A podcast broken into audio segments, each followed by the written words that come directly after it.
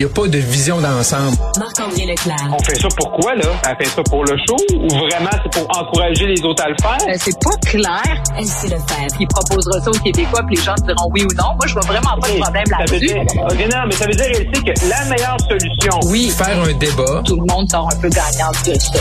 La rencontre, Lefebvre, Leclerc. Salut à vous deux. allô? Bonjour. Début des élections en Ontario, Marc-André. Oui, donc c'est aujourd'hui que la campagne est décollée ce matin. Donc c'est le 3, euh, excusez-moi, le 2 juin prochain euh, que les, euh, les Ontariens vont aller euh, aux urnes. Donc c'est quand même la, la, la plus grosse province euh, du euh, Canada. Et euh, lors de la dernière campagne en 2018, le Doug Ford avait vraiment là, un peu balayé là, la province.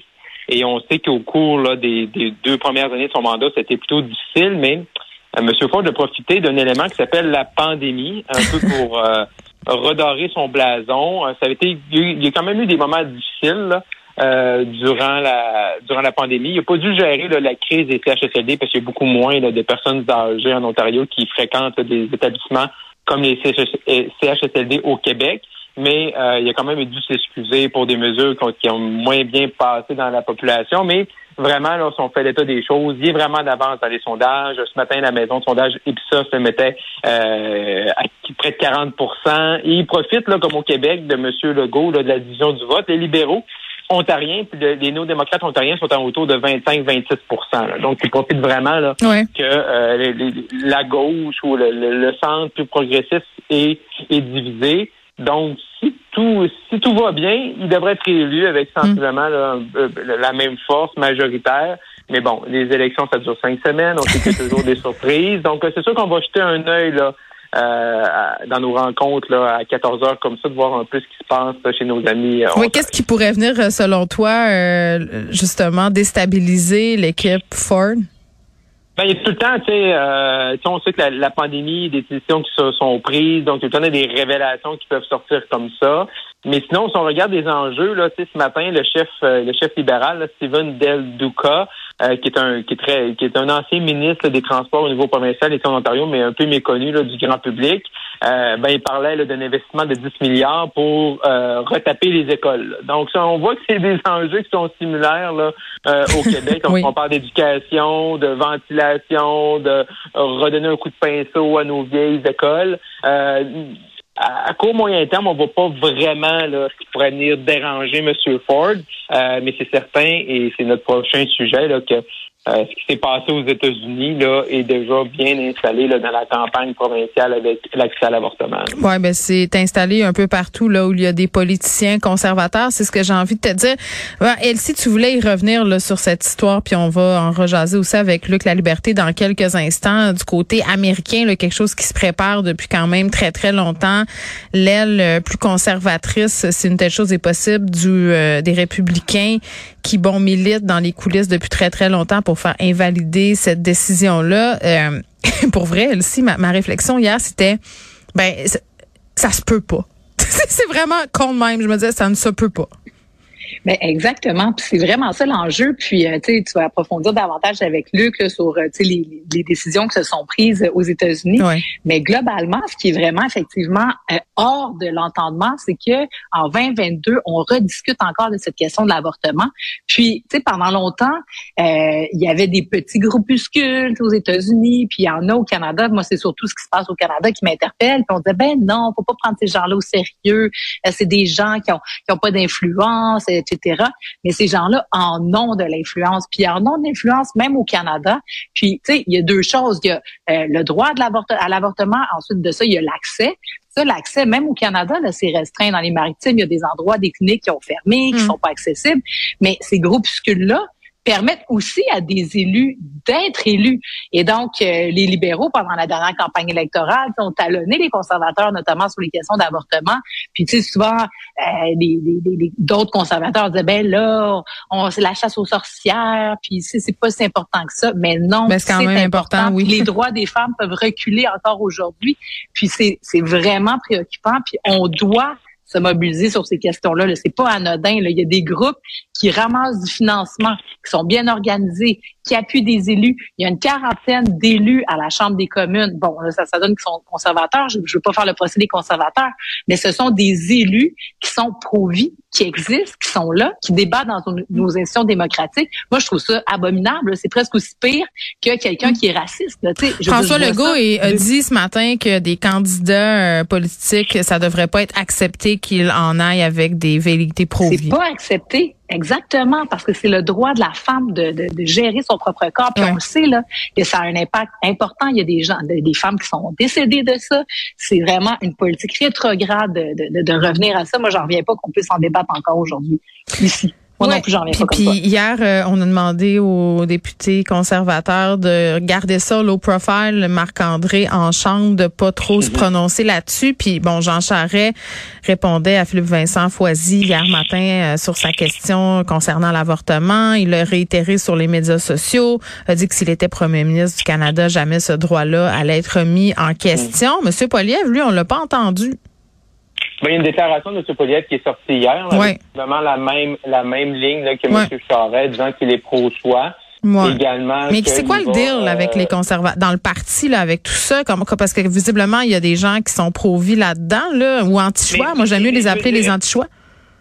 Ouais, mais regardez, je veux dire, je veux dire dans le au, Canada puis au Québec il y en a aussi. Il y a des gens qui sont contre l'avortement. Mm-hmm. Ça existe c'est là.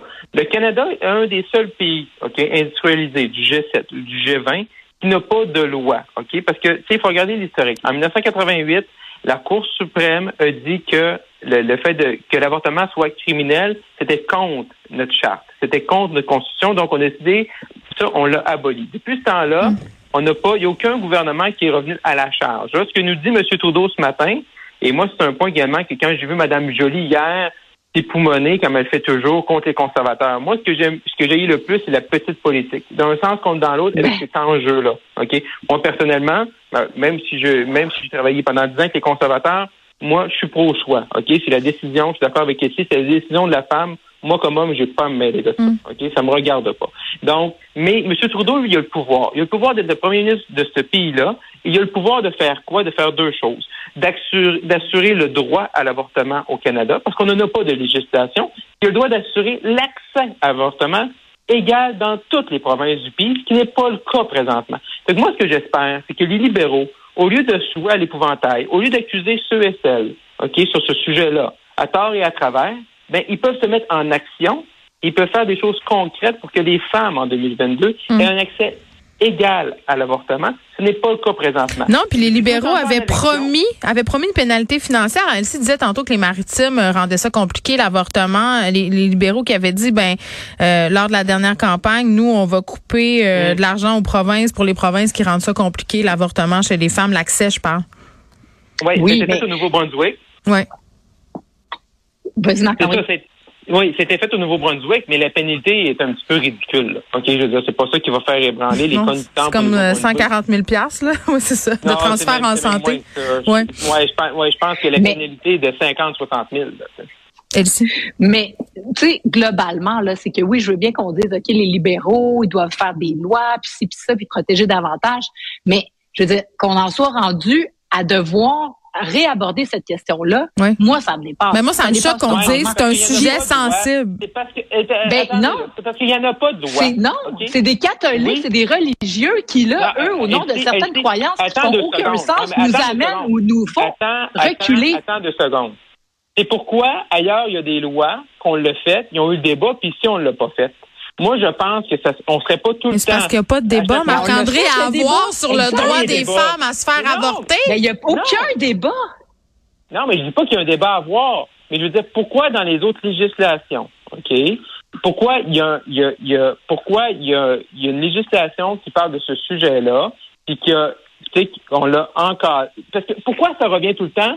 C'est parce que ce serait tellement plus facile dans ce pays-là qu'il y avait déjà un cadre qui est là, c'est le même, ça marche. Les, les, femmes ont, ont, le droit, les femmes ont accès. Vous voulez que le débat, les filles arrêtent? Ben, c'est un moment donné pour se pencher là-dessus. Puis Justin Trudeau, il est super bien placé pour le faire. Il y aurait l'appui euh, du NPD. Là, le bloc, M. Blanchette, il veut pas voir de, il dit que c'est compétence provinciale, l'avortement, fait qu'il veut pas que le fédéral s'en mêle, Encore une mm. fois, il nous sort sa, bien rengaine, là. Mais je veux dire, partout, ils l'ont fait. Ici, on l'a pas fait. Puis en plus, Mais Marc-André- problème là-dedans, là. C'est une fuite de la Cour suprême américaine. Puis là, on est en train de dire qu'au Canada, ça va avoir des impacts. Il y a un excellent papier d'Yves Boisvert. Le, tu sais, le contexte canadien. Mais pas pareil, c'est le- pas pareil, Non, ben on non. est- on- le Québec, Non, on n'est pas mais- le 51e, euh, 51e Sauf- Mais Marc-André, ils sont 30 ans en avance sur nous. Puis dans le fond, nous, ce qu'on voit au Canada, notamment dans l'Ouest Canada, où là, tranquillement, pas vite, on parle de ça. Là, finalement, il y a des élus, il y en avait 30. Maintenant, il y en a 40 conservateurs qui sont euh, pro-vie. Donc, tranquillement, pas vite, ça se gangrène puis ça s'installe au Canada. Puis dans 10-20 ans, on va être comme les États-Unis d'aujourd'hui.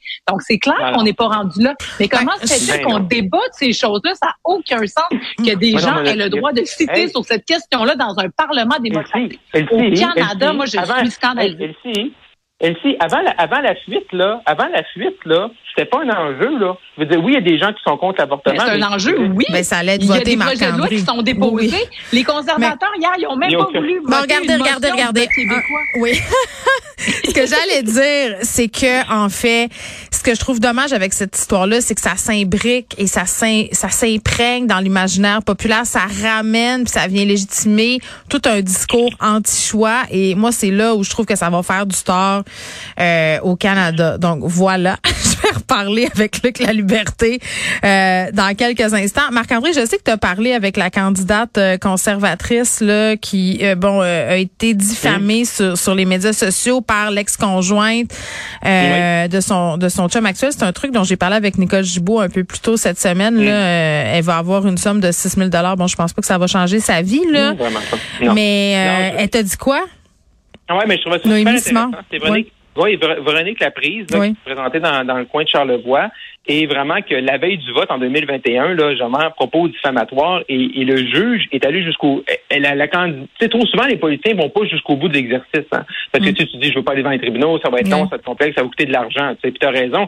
Elle va recevoir, la candidate, l'ancienne candidate conservatrice va Mm. recevoir un, tu un dédommagement là, de euh, de, de 6 000 mais tu sais, au bas mot, ça coûte environ 15 000 l'ensemble du processus. Mais elle voulait protéger sa réputation. Et moi, je trouve ça important. Ah, bien fait. Euh, oui, de bien fait, de, les politiciens, justement, faut, faut donner des exemples. Il faut que les gens, là, qui font justement, là, qui vont mettre de la, de la bouette sur les médias sociaux, qui font des propos di- diffamatoires sur des, des candidats, des politiciens, des ministres, des premiers ministres, ben, qui sentent qu'à la fin, là, il y a une pénalité Ben oui. qui peut arriver. Imputabilité. Souvent, on- imputabilité, on laisse ça trop passer, puis euh, ça va prendre des peines encore plus sévères, parce que vraiment, cette, euh, dans ce cas-là, c'est vraiment quelqu'un qui a voulu nuire à la candidate à la veille du vote. Mm. Il y a peut-être, tu sais, dans les estimations, il y, a peut- il y a plusieurs milliers de personnes qui ont vu ce message. Oui, ça a été partagé. euh, donc, il y avait matière là, pour diffamation. Puis moi, je suis d'accord avec toi pour dire qu'à un moment donné, il faut mettre son pied à terre. Il faut sévir encore. Faut-il avoir les moyens de le faire? Mais ça, c'est un autre dossier. Merci à vous deux. Mhm.